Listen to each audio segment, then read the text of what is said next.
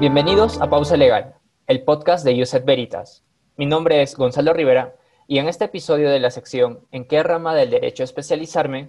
responderemos a la pregunta ¿Por qué especializarme en derecho ambiental? Para ello, hemos invitado a Pierre Foy, abogado por la Pontificia Universidad Católica del Perú, magíster en Derecho Ambiental por la Universidad del País Vasco, doctor en Derecho e iniciador docente de Derecho Ambiental en la misma casa de estudios. Asimismo, es responsable de la División en Derecho y Gestión Ambiental de Baker Tilly. Bienvenido, profesor Pierre. Muy buenas con todos ustedes. Eh, agradezco la invitación eh, a, a, su servicio para las preguntas que me van a hacer. Perfecto, profesor. Nosotros también estamos muy felices de contar con usted. El día de hoy conoceremos un poco más acerca de esta rama del derecho y podremos comprender la importancia de la misma, pues actualmente tanto nuestro país como el mundo en sí enfrentan diferentes desafíos en materias ambientales a mediano y largo plazo. De hecho, es difícil pensar en alguna actividad de nuestra vida diaria que no guarde relación con el ambiente y no tenga algún tipo de incidencia en él. En este episodio queremos dirigirnos a muchos estudiantes que aún no están seguros en qué rama del derecho especializarse o están contemplando al derecho ambiental como una alternativa. De este modo, esperamos que nos pueda comentar un poco sobre lo que es ser un abogado especialista en derecho ambiental a partir de sus experiencias y cómo es que éstas influyeron en usted para decidir dedicarse a esta rama. Para empezar, ¿podría explicarnos brevemente qué estudia el derecho ambiental? Correcto. En el año 97 sacamos un primer libro, el primer libro en la Universidad Católica sobre el derecho ambiental con varios autores, y en mi artículo En busca del derecho ambiental eh, tratábamos de explicar un poco los orígenes y la perspectiva. Eh, pusimos ahí hasta esa fecha unas 30 definiciones, con lo cual es complicado ponerse de acuerdo ¿no? en qué consiste, pero hay una mirada más funcional antes que teorética. ¿no? En realidad, el, el derecho ambiental es una suerte de eh, aplicación ¿no? Eh, del sistema jurídico a los problemas ambientales, o si se quiere también a la inversa. Me explico. En un sistema jurídico siempre vamos a encontrar, por ejemplo, principios, eh, lineamientos políticos, eh, en fin, ¿no? Entonces, en el derecho ambiental vamos a encontrar precisamente principios, muchos principios eh, que todo sistema jurídico tiene, pero en este caso singularizados en perspectiva ambiental. No lo puedes desarrollar por el tiempo, pero hay literatura que hemos producido y luego les voy a dar los alcances para que puedan acceder a ella, ¿no? Entonces, en otras palabras, en un sistema jurídico siempre encontraremos eh, principios, políticas, este, obligaciones y derechos. Eh, en esta parte muy importante porque en obligaciones y derechos tenemos que ver una serie de, eh, digamos, públicos diferenciados, ¿no? Los mineros, los pesqueros, las comunidades, ¿no? En fin, entonces hay una serie de sectores y subsectores que tienen un conjunto de obligaciones y de derechos en perspectiva ambiental. Entonces es un frondoso campo, ¿no? Lo que llamamos los destinatarios del derecho ambiental. Eh, igualmente en un sistema jurídico vamos a encontrar toda una suerte de organización e institucionalidad, En términos eh, del poder legislativo, hay dinámica ambiental en el poder legislativo, en el poder ejecutivo, el Ministerio del Ambiente y un montón de oficinas y ministerios, ahí también está lo ambiental. En más institucionalidad, todo lo relacionado con el sistema judicial, Ministerio Público, en fin, podemos hacer un corte transversal a la institucionalidad y a la gestión pública y encontrar elementos y alcances de gestión ambiental, eh, por ejemplo. ¿no? Igualmente, en un sistema jurídico encontramos procedimientos, sean administrativos, sean judiciales, ¿no? para obtener alguna licencia o para obtener algún, algún proceso ¿no? de aprovechamiento de recursos o reclamar en términos administrativos, en términos judiciales o también en una dinámica constitucional. Entonces, todos esos escenarios de actuación procedimental que aparejan también contenidos pues, sustanciosos, obviamente, todos esos escenarios tienen una dimensión ambiental muy importante. Hay bastante jurisprudencia administrativa, eh, ¿no? Eh, ambiental, eh, constitucional ambiental, etcétera, ¿no? Igual en un sistema jurídico vamos a encontrar sanciones, lo que se llaman sanciones negativas, y sanciones positivas, los castigos, las infracciones, hay bastante de eso en el sistema legal, y eh, lo positivo, que también se llaman sanciones, pero positivas, incentivos, premios, etcétera, ¿no?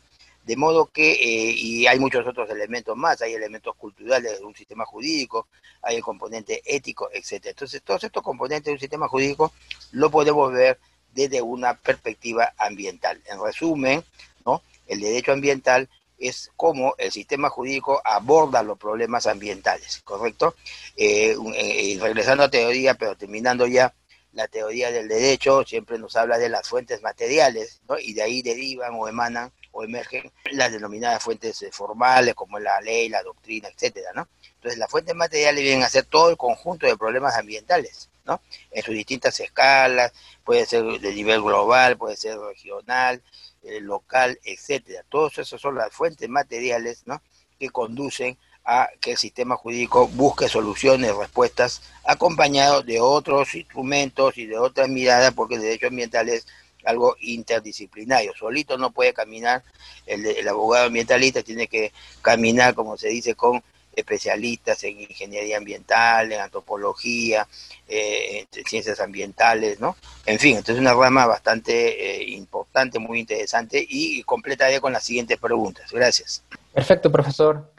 Sí, evidentemente parece ser una, una rama sumamente amplia y diversa y básicamente eh, estudia esta relación entre el sistema jurídico y temas ambientales y es una relación bidireccional.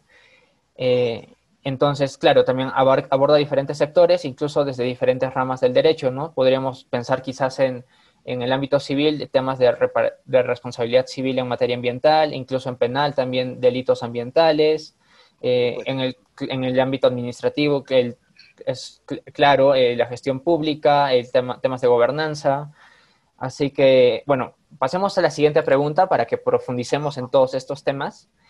Eh, dentro de su formación profesional en la universidad, ¿qué factores y experiencias influyeron en su decisión de especializarse en, el derecho ambiental? Una cuestión previa nomás que efectivamente el derecho eh, tiene una interrelación o una relación interdisciplinaria ¿no? con las otras ramas del derecho. No existe prácticamente rama del derecho, inclusive hasta la teoría del derecho obligacional se le aplica pues ¿no? en perspectiva eh, ambiental, ¿no? Eh, haciendo un esfuerzo de abstracción. Y también de, de, interdisciplinariedad extrajurídica, como ya lo dije. ¿no?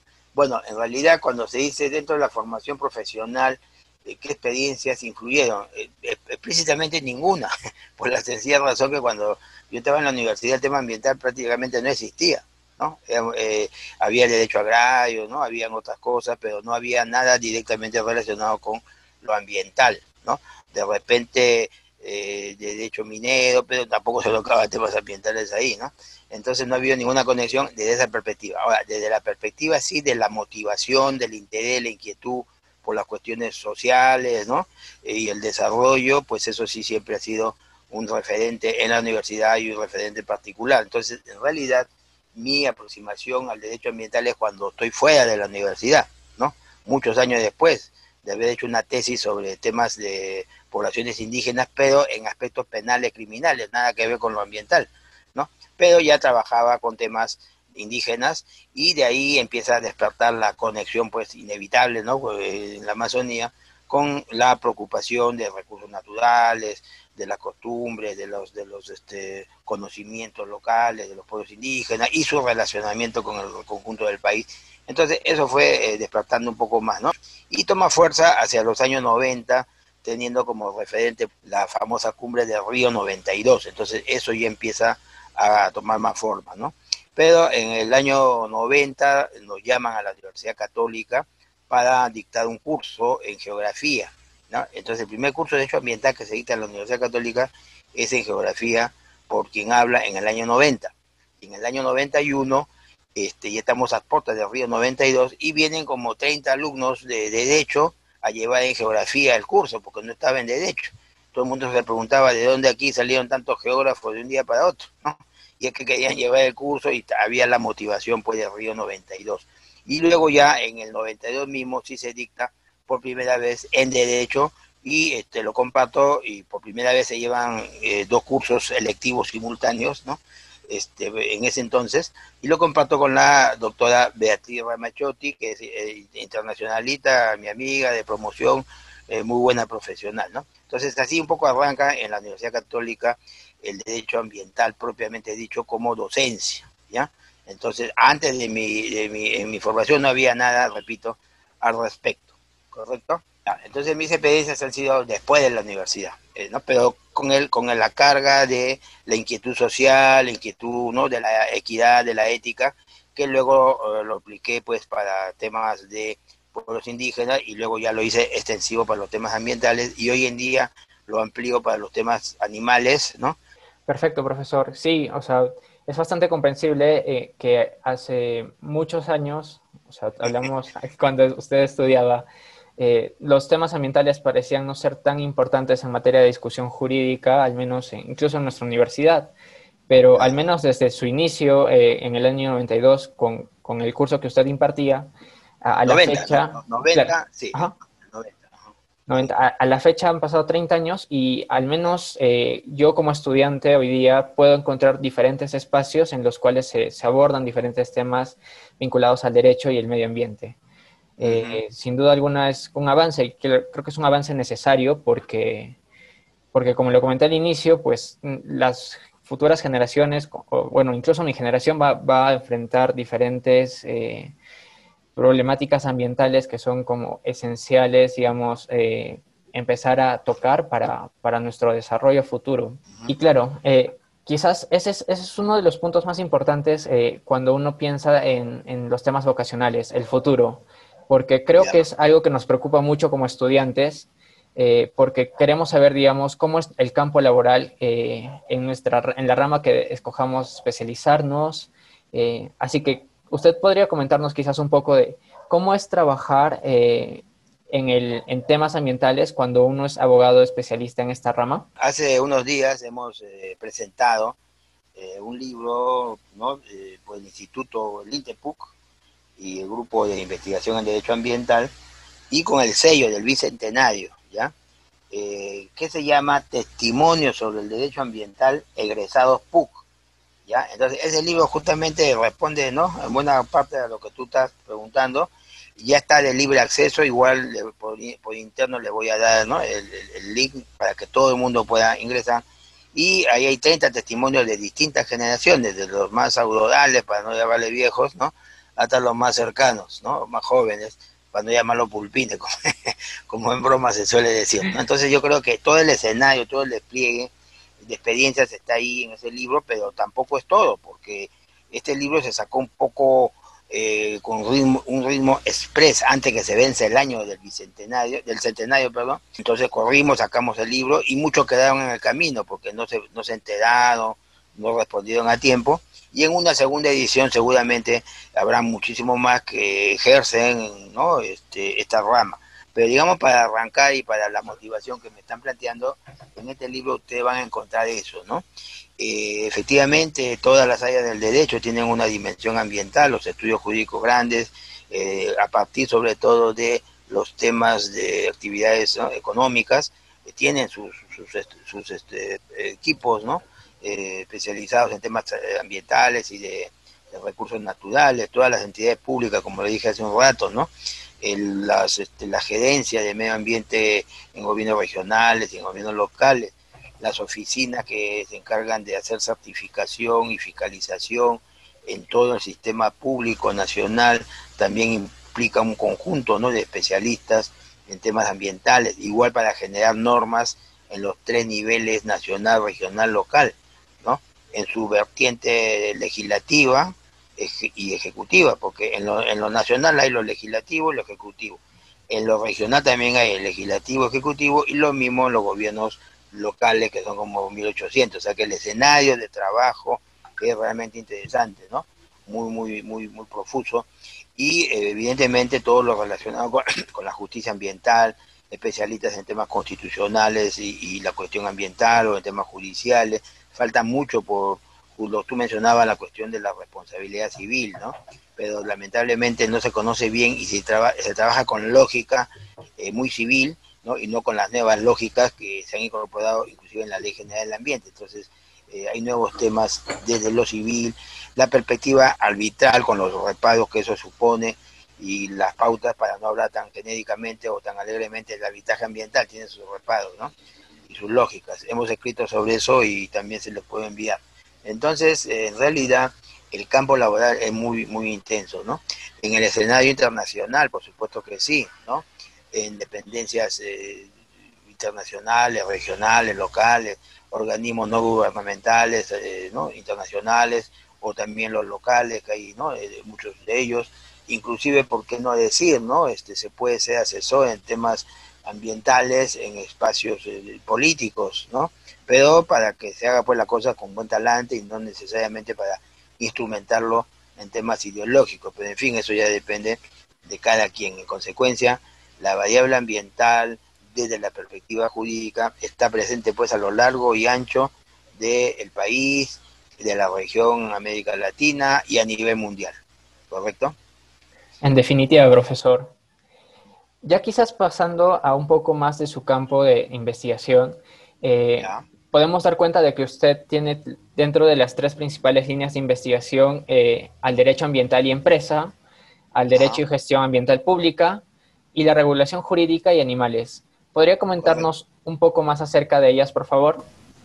Ya, bueno, en realidad el derecho ambiental y de empresa es una mirada pues que atraviesa no todo el que hace empresarial, teniendo en cuenta que también empresas pues son las pequeñas, las medianas, o sea, no es solamente un escenario no este selectivo digamos no para abocarse a ellos y, como tiene un rol muy importante en el desarrollo y en la producción nos hemos abocado pues a articular bien esa dimensión sin embargo el derecho y la gestión ambiental pública tiene que ver también con la autoridad, ¿no? Cómo propone, cómo dispone, cómo regula y a quiénes regula. Y precisamente a quienes regula no solamente a las empresas, son a los titulares de diversas actividades, a los ciudadanos, etcétera. De modo que con estas dos miradas nos aproximamos a los diversos quehaceres ¿no? de aplicación eh, del derecho ambiental, ¿no? en la línea de lo que ya hemos expuesto anteriormente. ¿no?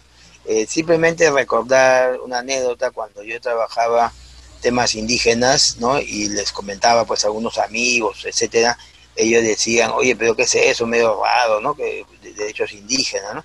Hoy en día nadie se atreve a decir que eso es una cosa rara, ¿no? Lo mismo, me, y, me miraban, una había una miradita media rara, como diciendo este tipo de dónde salió, ¿no? Bueno, lo mismo me pasó con ambiental, ¿ya? Cuando empecé a, también la misma miradita, históricamente la misma miradita de sospecha, suspicacia, extrañeza, ¿no? Y, y, en fin, y ahora que trabajo el tema, eh, y bueno, hoy en día nadie cuestiona la, mirada ambiental, ¿no? Ni me ponen esos ojitos así medio raros, ¿no? bueno, entonces la regulación jurídico-ambiental empieza a pasar lo mismo, ¿no? Me ven así como, ¿de dónde está? ¿No? Pero esta, esta área del derecho, eh, por decir, en Estados Unidos se enseña en más de 100 universidades, eh, lo que se, eh, derecho animal, le llama así, o animalístico, ¿no? yo particularmente he presentado ya hace desde el año 12, mira cómo tantas cosas que suceden, la creación de un curso electivo en la facultad. Ya pasó unos tramos, estaba ya avanzando el asunto, se paró con esta, esta cuestión del coronavirus, esperemos retomarlo, pero ya está incubado esa, esa perspectiva, ¿no? El sistema jurídico aplicado a la cuestión animal, que es algo transversal, no es solamente un asunto de temas típicos que la mascotita, que también es importante, por supuesto, que la cuestión de los todos, ¿no? Sino que es un asunto de muchas temáticas, tiene que ver con cuestiones de investigación, con, las cuestiones de la producción, de la salud, de la cuestión ética de la relación con los seres vivos, eh, en fin, entonces el escenario es bastante y la dinámica desde el punto de vista jurídico es bastante creciente, ¿no? Y hay situaciones y hay conflictos, no solamente relacionados con el asunto de, de si se usa la plaza de Hacho o no, o si o si los maltratos, que ya hay casos ¿no? de penalización, aplicación penal a los maltratadores, sino que tiene que ver discusiones a veces, por ejemplo, con clínicas, ¿no? Las clínicas, las clínicas eh, municipales para los animales que no tienen quien los apoye, ¿no? Y entonces, este, por ahí las clínicas privadas salieron a criticar, a cuestionar que haya competencia desleal, lo cual es un absurdo, un, un, un egoísmo realmente eh, decadente, ¿no? Entonces, este, las cosas van tomando forma, ¿no? Cómo garantizar que eh, las especies se mantengan, etcétera, porque hay una relación entre el derecho ambiental y el derecho animalístico, pero también hay diferencias, ¿no? Para el derecho ambiental, bajo el enfoque de la sostenibilidad, lo que tiene que garantizarse es que los recursos puedan sostenerse en el tiempo, los, los aplicas, ¿no? Te aprovechas de ellos, pero garantiza que se puedan ¿no? mantener, ¿no? porque inclusive hay, hay criterios y normas sobre el aprovechamiento sostenible de los cocodrilos, mientras no se extingan, ¿correcto? ¿Ya? Pero desde la perspectiva del derecho animal hay una variable importante que es el bienestar animal. Entonces, obviamente incluyendo el requerimiento de garantizar la sostenibilidad porque tenemos que aprovechar de una u otra forma, ¿no? Obviamente, pero hay que incluir variables del bienestar animal. Desde que nace y está bajo nuestro sistema, nuestro control, hay que evitar sacrificios innecesarios. ¿Por qué digo sacrificios innecesarios? Porque, eh, bueno, si vamos a ingerir ¿no? los animales como parte de nuestras necesidades, no hay que hacerlos sufrir. Hay reglas de sacrificio humano, ¿ya? O, perdón, estoy confundiendo, el sacrificio animal para que no sufran, no, no, no tengan dolor. Y entonces habrá situaciones en que inevitablemente eh, no habrá dolor a los animales. Los anti, anti-animalistas, digamos, ¿no? que son a veces furibundos, eh, devolviendo la pelota a los, a los, veganos, que también es otro extremo, dicen, ustedes veganos cuando, cuando producen sus vegetales destruyen millones de insectos y de bichitos, así que no se, no se me hagan los que respetan la vida. bueno, en este caso tenemos que aplicar ese concepto, ¿no? De el, sacrificio o el dolor, si es que muchos bichos tienen dolor también, hay discusión, ¿no? Pero, eh, digamos, es, es, necesario, ¿no? Para cultivar la tierra es necesario remover y hay bichos y animales, etcétera, ¿no? Entonces todo con cierta ponderación. En resumen, el desafío, la perspectiva, del derecho eh, de la protección y del bienestar animal es bastante interesante, ¿no? Justamente eh, hay muchos eventos, hay muchos grupos animalistas que están impulsando temas académicos. Yo tengo también en camino un libro sobre el sistema jurídico ambiental y varias publicaciones. En fin, entonces el escenario es, eh, no se replica exactamente la misma dinámica ¿no? de crecimiento del tema ambiental, pero tiene ciertas similitudes, ¿no? Y por lo tanto en todos los escenarios, constitucional, civil. En civil hay cosas muy interesantes, ¿no? Sobre las obligaciones eh, hacia los animales, las cuestiones vecinales, ¿no? Los derechos de, los vecinos, en fin, hay, hay, infinidad de cosas que hay que irse aproximando y no verlo como algo exótico, pintoresco, ¿no? Que eso, eso no, no ayuda a entender eh, bien las, eh, las dimensiones que tiene este, este nuevo escenario jurídico, ¿no? En efecto, profesor. Eh, y claro, pensando quizás en nuestra realidad más inmediata, eh, el derecho ambiental y empresa y el derecho y gestión ambiental pública, digamos, guardan cierta relación porque si pensamos en, las actividades extractivas en nuestro país, pues está esta relación, digamos, eh, minería, Estado y también la participación ciudadana, que es muy importante y quizás el reflejo más grande de esta relación tripartita es, digamos, la consulta previa que mal que bien se, está intentando aplicar en diferentes ámbitos, a veces eh, lo logra, a veces no, pero eh, es, importante quizás eh, resaltar que, está esta relación que si es que queremos impulsar diferentes políticas ambientales, tenemos que considerar tanto al Estado, a la empresa y a la participación ciudadana. Por otra parte, digamos, usted menciona la regulación jurídica de animales, que sí es importante y quizás a pensar en el contexto pandémico, pues la protección ambiental, de, la protección de los animales también resulta, digamos, en buena parte eh, favorable para nosotros, porque este salto de, un virus animal hacia los humanos se ha dado precisamente por la sobreexplotación, digamos, de especies en China, ¿no? Y está entre, bueno, creo que ya se ha definido que ha sido el pangolín y los murciélagos en estos mercados, pero claro, a nivel, digamos, más macro, eh, la producción industrial de animales sí genera mucho dolor y como usted mencionaba, por ejemplo, en Estados Unidos hay mayores avances y creo que incluso para las cadenas de fast food, para que, digamos, eh, críen a todos estos pollos que al final van a terminar vendiendo, eh, lo que hacen es, digamos, eh, exigirles estándares mínimos de, calidad, porque antes los tenían hacinados, les cortaban el pico y cosas así, y ahora se han limitado, digamos, a no hacerlo. O se exige que no lo hagan. Eh, bueno, sí, mira, en realidad en todos estos temas también hay una cierta dosis ¿no? de ideologización de las cosas, ¿no? Por ejemplo, hay una corriente un poco extrema que todo lo ve anti-extractivismo, lo cual es absurdo, ¿no? Porque si no, ¿de dónde, eh, obtenemos los recursos? eh, y, lo ambiental no solamente, evidentemente, está relacionado con la cuestión extractiva, es con el consumo, con el comercio, ¿no? En fin, con todas las fases de la economía, no solamente la extracción. ¿ya? Esa es una cuestión a, tomar en cuenta. Por otro lado, eh, estos famosos derechos de acceso ciudadano que significan la información para poder participar, la participación y también la justicia ambiental en temas administrativos y judiciales, hoy en día se está discutiendo de manera equívoca. Estos derechos son muy importantes, pero no pasan necesariamente por condicionarlos a la suscripción de este famoso llamado Acuerdo de Escazú. Y mi objeción no es por los eh, ciertas objeciones a su vez absurdas que algunos plantean, que va contra la soberanía, que no hay reservas, eh, esa no es mi objeción, ¿no? Mi objeción es que es innecesario un instrumento provocativo que sobrecarga una serie de criterios que tendrían carácter constitucional, ¿no? De manera indirecta por ser derechos humanos. Entonces, en, las, en las constituciones serias, decentes, no hay estas cosas, ¿no? Las constituciones tienen que ser cortas y la jurisprudencia, el desarrollo infraconstitucional se encarga de todos estos asuntos. Pero no podemos poner en la, en la, en la, en la, digamos, a nivel constitucional una serie de detallismos, porque eso es jurídicamente irracional. Pero sí repito que hay que valer, hacer valer estos derechos, ¿no?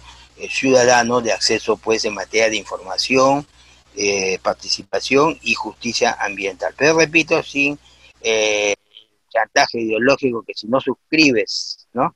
El, el, acuerdo, entonces estás en contra del derecho ambiental, entonces yo estoy cuestionando el acuerdo y yo no estoy en contra del derecho ambiental.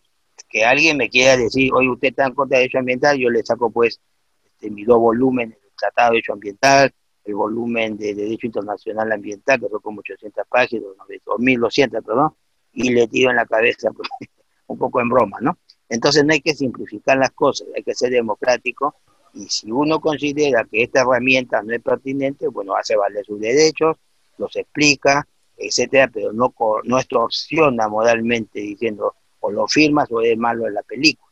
¿ya? Y en unos días estoy sacando justamente un estudio eh, independiente, porque a mí nadie me paga, yo no pertenezco a ningún lobby de ningún tipo, y tiene que ver con lo bueno, lo malo y lo feo del acuerdo de Escazú. Ya entonces creo que es interesante siempre tener en cuenta estas perspectivas, ¿no? En relación con lo animal, efectivamente, eh, y, la, y la cuestión pandémica, hay también esta cuestión de ideologización, ¿no? Se está yendo en una sola mirada. Específicamente la cuestión reciente del COVID, ¿no? Este, hay otra literatura, ¿no?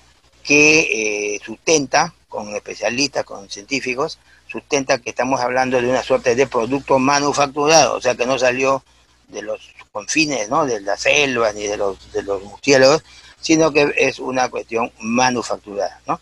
En fin, entonces es un tema de debate, lo cual no significa que efectivamente la, la, el uso irracional ¿no? y la extracción irracional de los ecosistemas eh, y, el, y, digamos las consecuencias que eso conlleva desde una perspectiva pues de pandémica, como que ha demostrado históricamente, ¿no?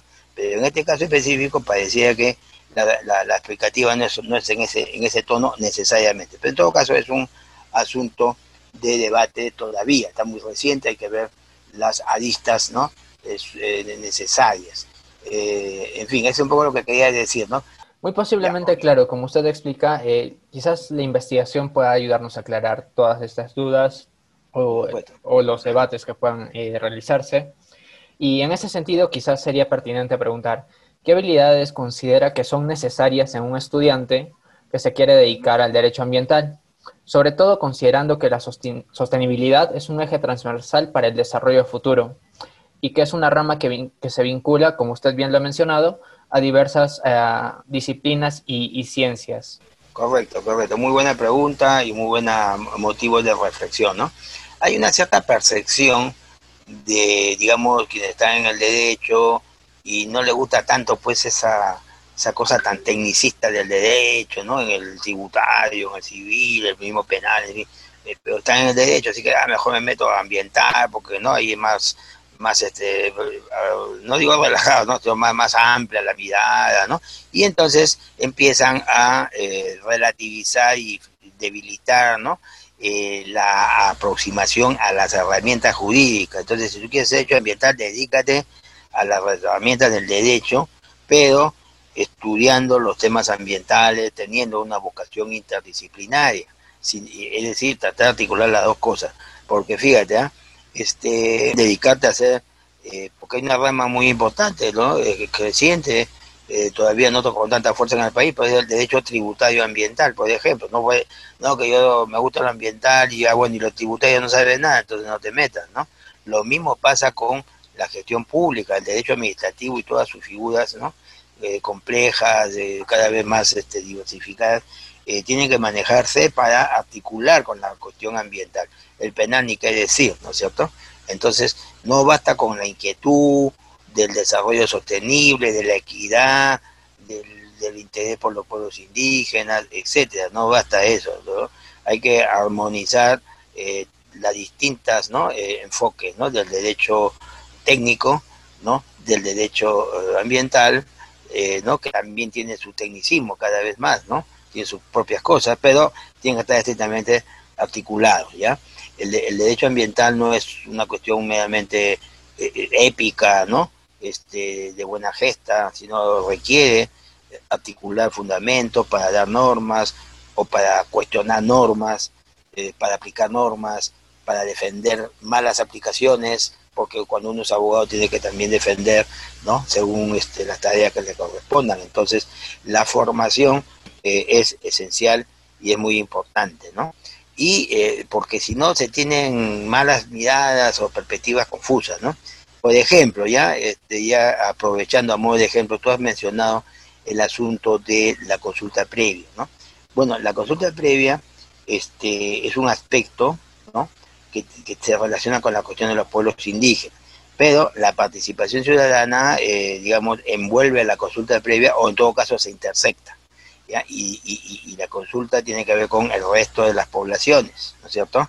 Eh, de los entornos este, de actividades mineras, de actividades urbanas, en fin, en donde no todo puede ser comunidades campesinas y nativas, son también poblaciones, ciudadanos, vecinos, etcétera, ¿no? Entonces, no hay que subsumir, no solamente que todo es consulta previa, ¿no? sino que eso se refiere a pueblos indígenas. Y con el siguiente alcance, la consulta previa no es un asunto ambiental, solamente, no es un asunto de recursos naturales y mucho menos estrictamente de eh, minería. La consulta previa tiene que ver con la necesidad de establecer un diálogo intercultural entre el Estado las comunidades según la dimensión del tema que se quiera tratar. Si es un asunto de bilingüismo, tendrá que ser pues con todo el país y sus expresiones indígenas y representantes. Pero si es sobre un puente en el río tal, bueno, con las comunidades que estén en la zona y así con las escalas respectivas, ¿no? Pero repito, no es solamente un asunto de recursos naturales eh, y de cuestiones ambientales, también es servicio militar obligatorio, eh, justicia consuetudinaria, alimentación, salud, educación. ¿Por qué? Porque todos esos son temas de derecho colectivo de pueblos indígenas. Entonces, cuando se van a tomar medidas legislativas o administrativas que incidan sobre esos derechos, se puede solicitar consulta previa. En resumen, no solamente temas ambientales o de recursos naturales, ¿correcto? Correcto, profesor. Esa precisión es muy importante, pues en efecto, la consulta previa está básicamente diseñada para, para cualquier tipo de intervención que pueda afectar, digamos, las dinámicas de las comunidades indígenas. Correcto, correcto. Bueno, sí, pasemos entonces a la última pregunta. Eh, ¿Qué consejos le daría usted a una persona que está, que está dudando sobre si especializarse o no en derecho ambiental? Mira, eh, en realidad ya he soltado una serie ¿no? de consideraciones, ¿no? Eh, entonces aquí un poquito a complementar, ¿no? Ya lo dije, la necesidad de estudiar, ¿no? Ser este, rigurosos en ambas aproximaciones. Yo diría que en las tres aproximaciones, en el derecho netamente, ¿no?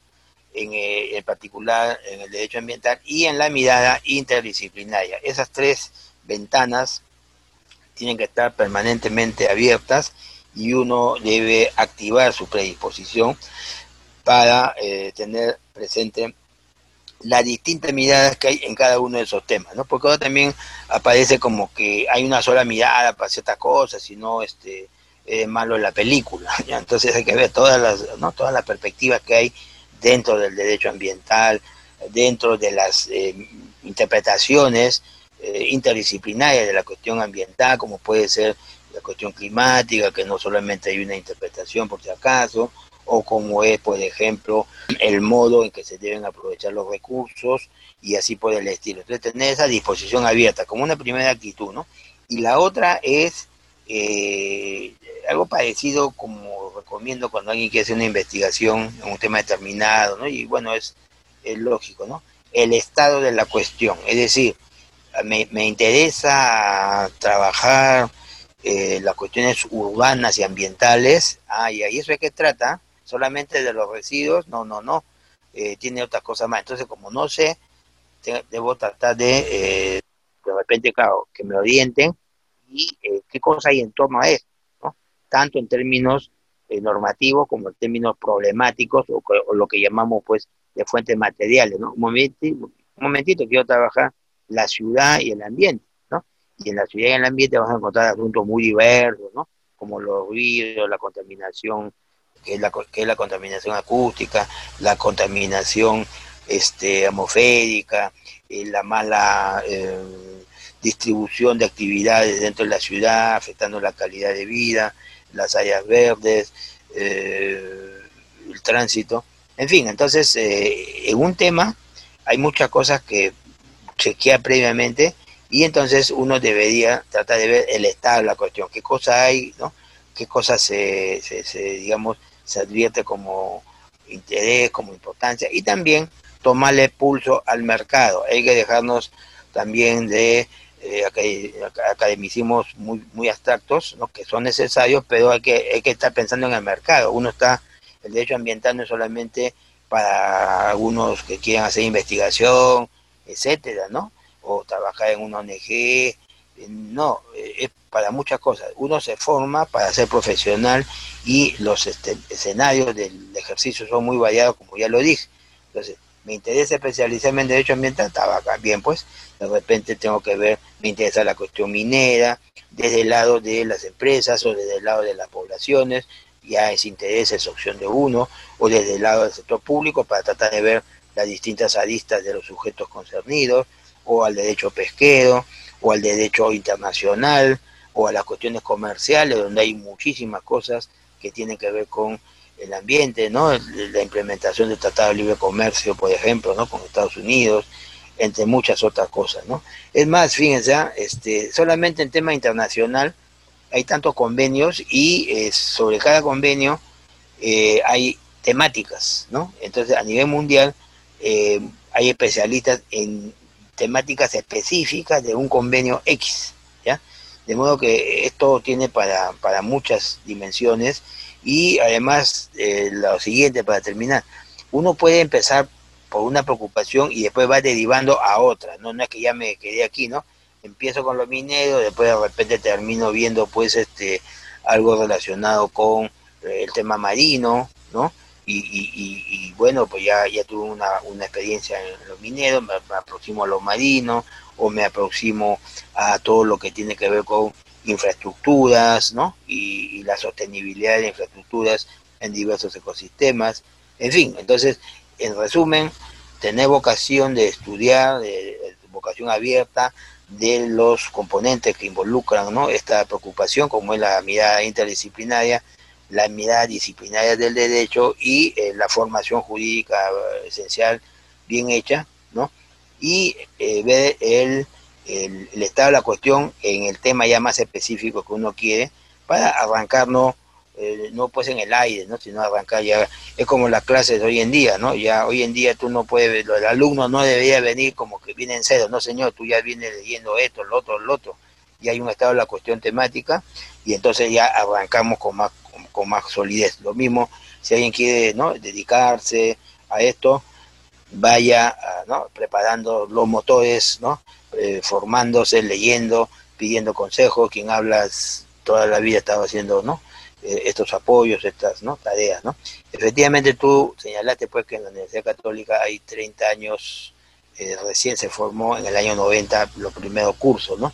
y estamos en el 2020. En consecuencia, personalmente estoy cumpliendo mis 30 años de 30 años de docencia y de esencia en derecho ambiental, cosa que no es fácil, ¿no? No es fácil. Este, si hubiera alguna otra pregunta que me quisieran hacer, eh, dispuesto y, en todo caso pues agradezco ¿no? la oportunidad de compartir a los jóvenes inquietos, inclusive a quienes ya no necesariamente son jóvenes, pero les interesa mutar o variar, digamos, ¿no?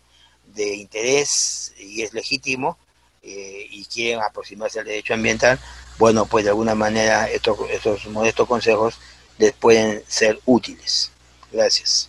Bueno, eh, primero felicitarlo por los 30 años.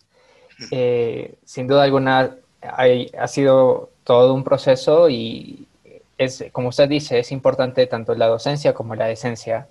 Muchísimas gracias por haber compartido su experiencia con nosotros, Pierre. Espero que muchos y muchas estudiantes de Derecho hayan podido aclarar sus dudas con respecto al derecho ambiental y a lo mejor decidan optar por esta rama definiendo, como usted dice, el estado de la cuestión. Personalmente ha sido un honor poder entrevistarlo en este episodio y discutir temas tan relevantes y desafiantes para nuestro futuro. El honor ha sido mío y felicito por este espacio tan importante que orienta eh, no solamente a los alumnos, sino a los abogados que quisieran también reorientar un poco sus, sus experiencias. Muchas gracias por todo. Hasta luego. Gracias a usted. Eh, sin duda alguna también vamos a poder difundir eh, los documentos y libros y publicaciones que usted nos ha, a los que ha referido durante el episodio para quienes estén interesados en profundizar en ellos. Nuevamente gracias por colaborar con los estudiantes y muchas gracias a todos ustedes, nuestros, nuestros oyentes. No se olviden de seguirnos en Facebook, Twitter, Instagram y LinkedIn como arroba Veritas. Los esperamos en un nuevo episodio. Muchas gracias.